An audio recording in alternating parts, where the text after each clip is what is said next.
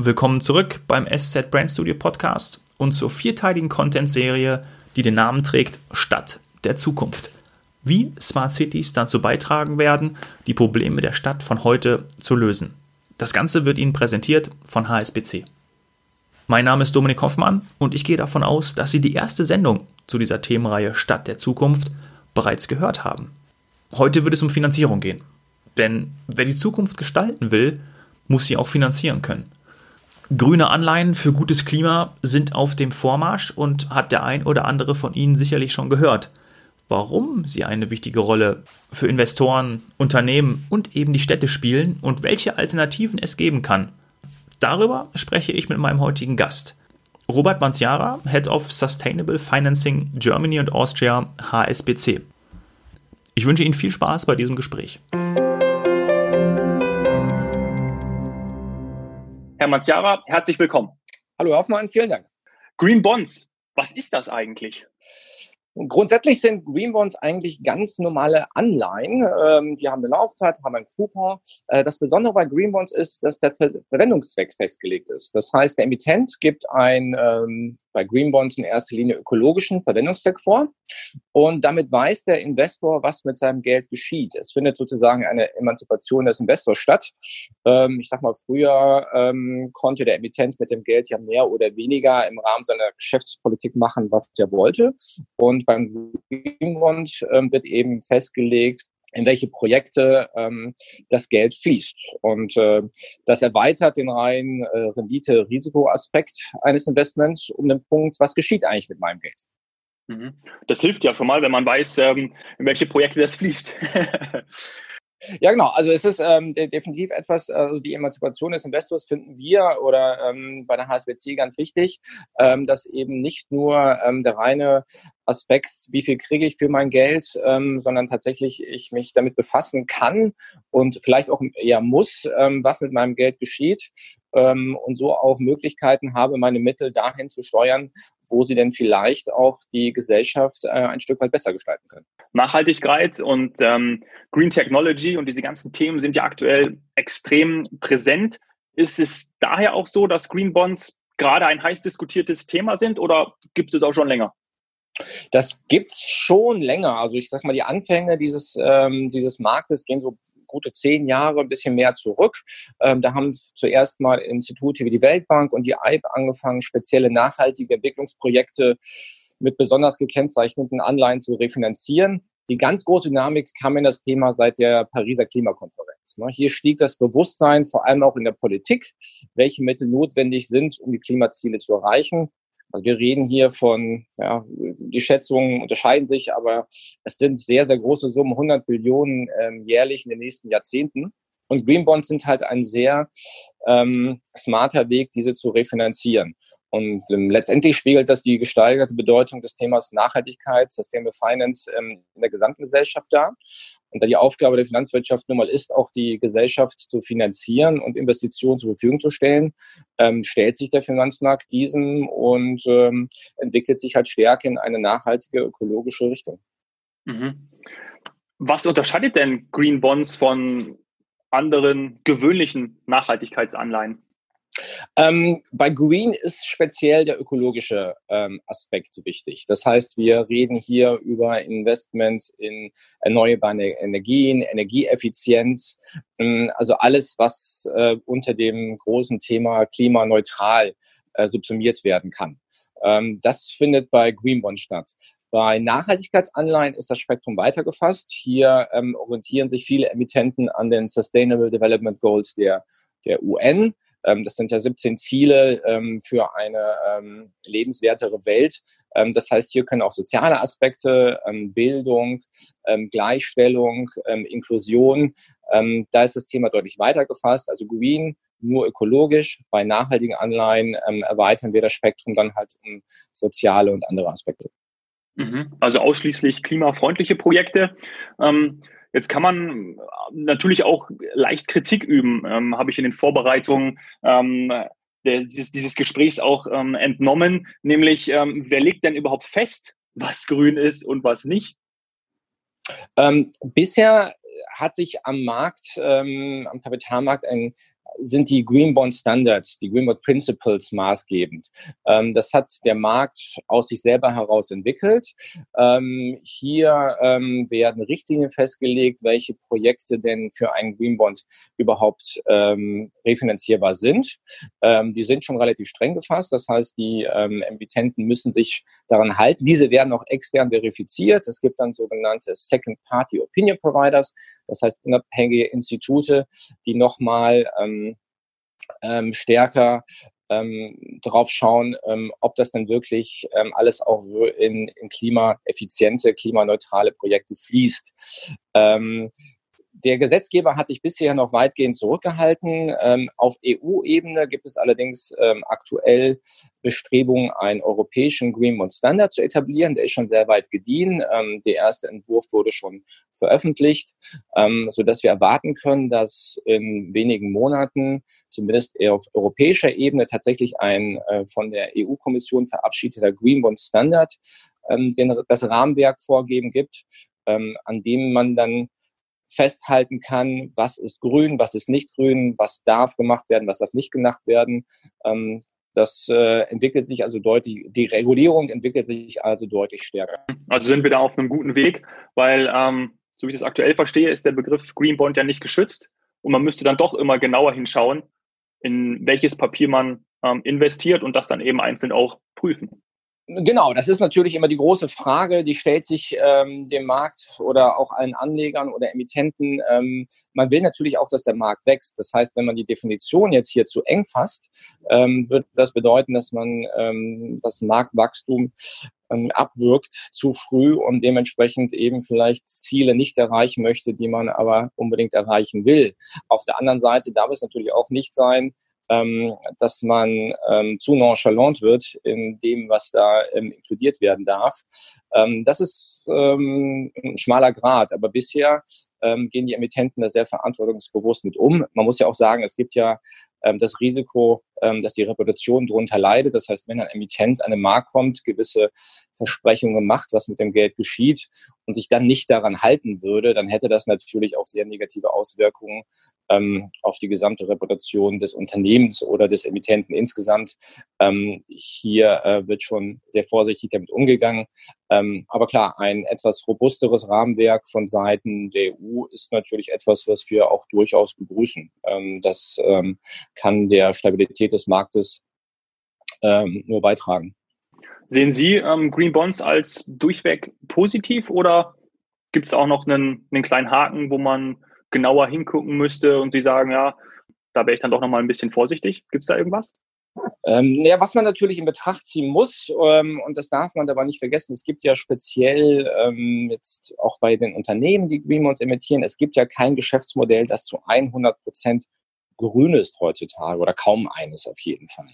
Ähm, sodass man sich immer vor Augen führen muss, dass wenn ähm, Unternehmen oder auch Banken oder welche Emittenten auch immer an den Markt kommen und Green Bonds emittieren, dass immer ähm, ein Stück weit ja auch eine Transformation ähm, des Unternehmens beinhalten soll.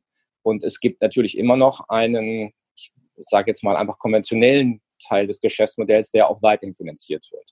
Ähm, das heißt, wenn ein Unternehmen an den Markt kommt, ein Green Bond begibt, dann hat es natürlich immer noch ein ältere Teil und ähm, die Transformation, die mit dem Green Bond finanziert wird, ähm, äh, soll dazu beitragen, dass die Zukunft eben klimaneutraler gestaltet wird, speziell im Falle des Green Bonds.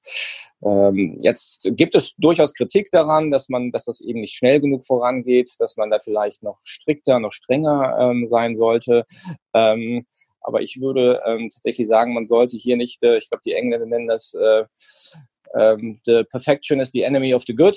Ähm, also hier sollte man tatsächlich eher, ähm, äh, also wir befürworten das als, als HSBC ausdrücklich und unterstützen diese Entwicklung, dass wir uns eben hier auf dem Weg der Veränderung begeben. Der Weg, äh, der geht nicht von heute auf morgen. Wir werden ähm, jahrzehntelang Modelle nicht von heute auf morgen ändern. Aber wenn wir mit Green Bonds einen Weg finden, einen Einstieg in diese, in diesen Wandel ähm, zu gestalten, äh, dann begrüßen wir das. Ja. Äh, mit allen äh, Greenwashing-Aspekten, Greenwashing-Vorwürfen, äh, mit denen muss man offensiv umgehen, mit denen gehen die äh, Emittenten ja auch offensiv um.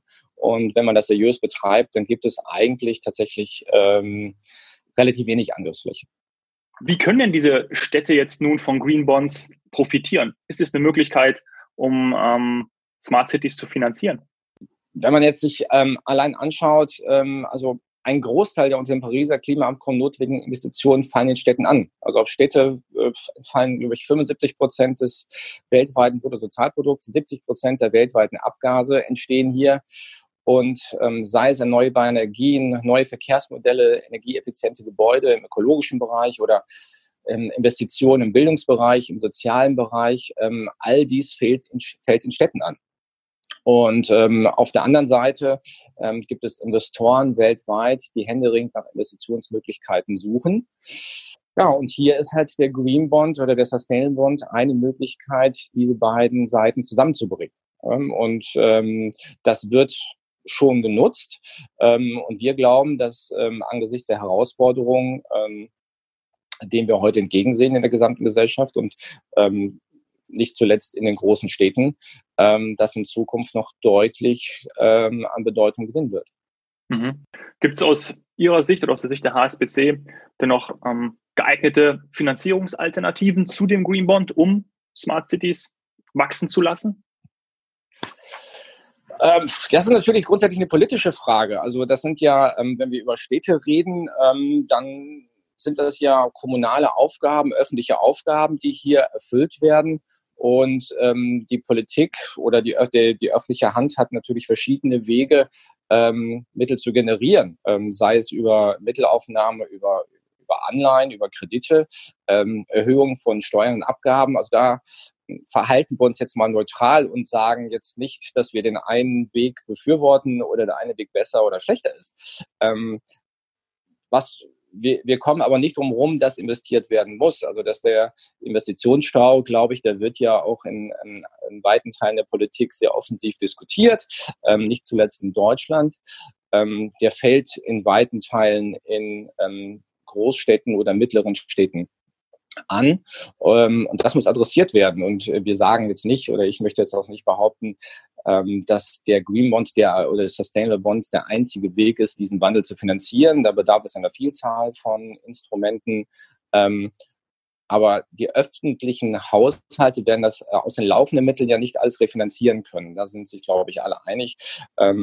Und hier werden Mittel aufgenommen werden müssen. Und wenn man das tut, dann sind wir eben der Meinung, der Green Bond, der Sustainable Bond gibt dem Investor die Möglichkeit, ähm, mitzubestimmen. Das heißt, er kann ein Stück weit äh, mitwirken, wie sein Geld verwendet wird, ähm, kann neben dem reiner, der, der reinen Rendite ähm, eben auch ähm, über seine Mittel bestimmen. Und das ist durchaus etwas, was wir als erstrebenswert erachten. Und ähm, wir glauben, das gibt ähm, dem Anleger ein Stück weit mehr Verantwortung und dem Emittenten auch.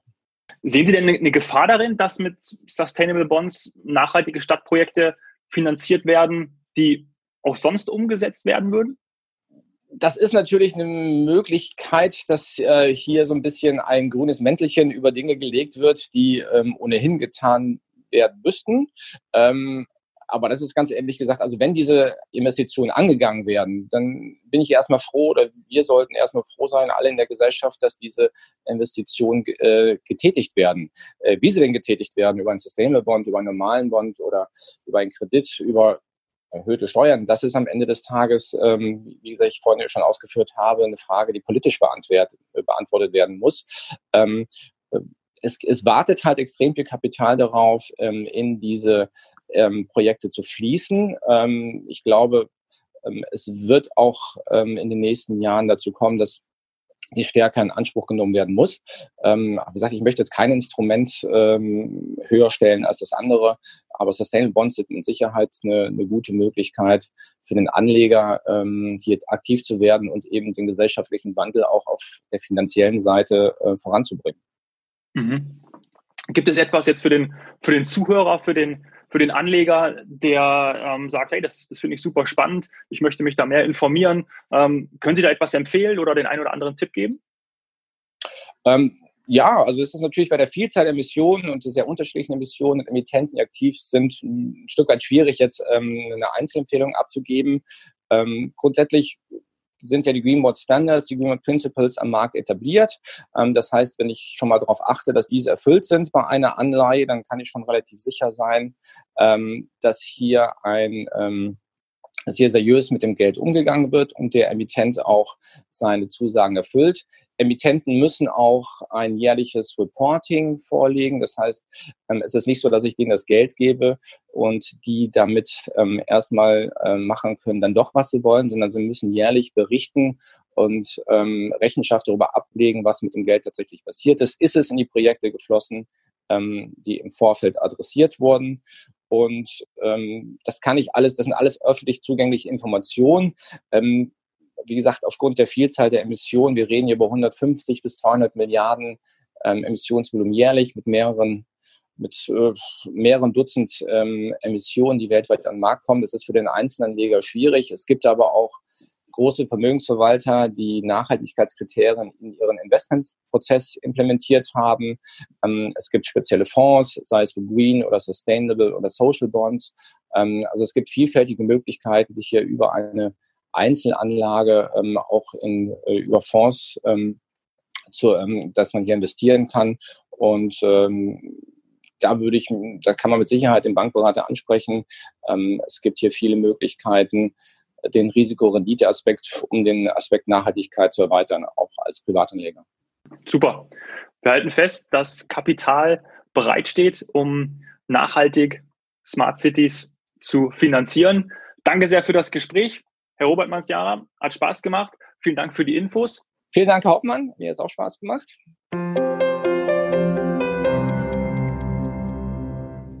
Das war ein SZ Brain Studio Podcast zur Themenreihe Stadt der Zukunft. Präsentiert von HSBC. Ich darf Ihnen Inhalt und Experte der dritten Podcast-Ausgabe schon einmal ankündigen. Ich spreche mit Professor Dr. Andreas Knie über die CO2-Steuer. Ich freue mich, wenn Sie wieder dabei sind.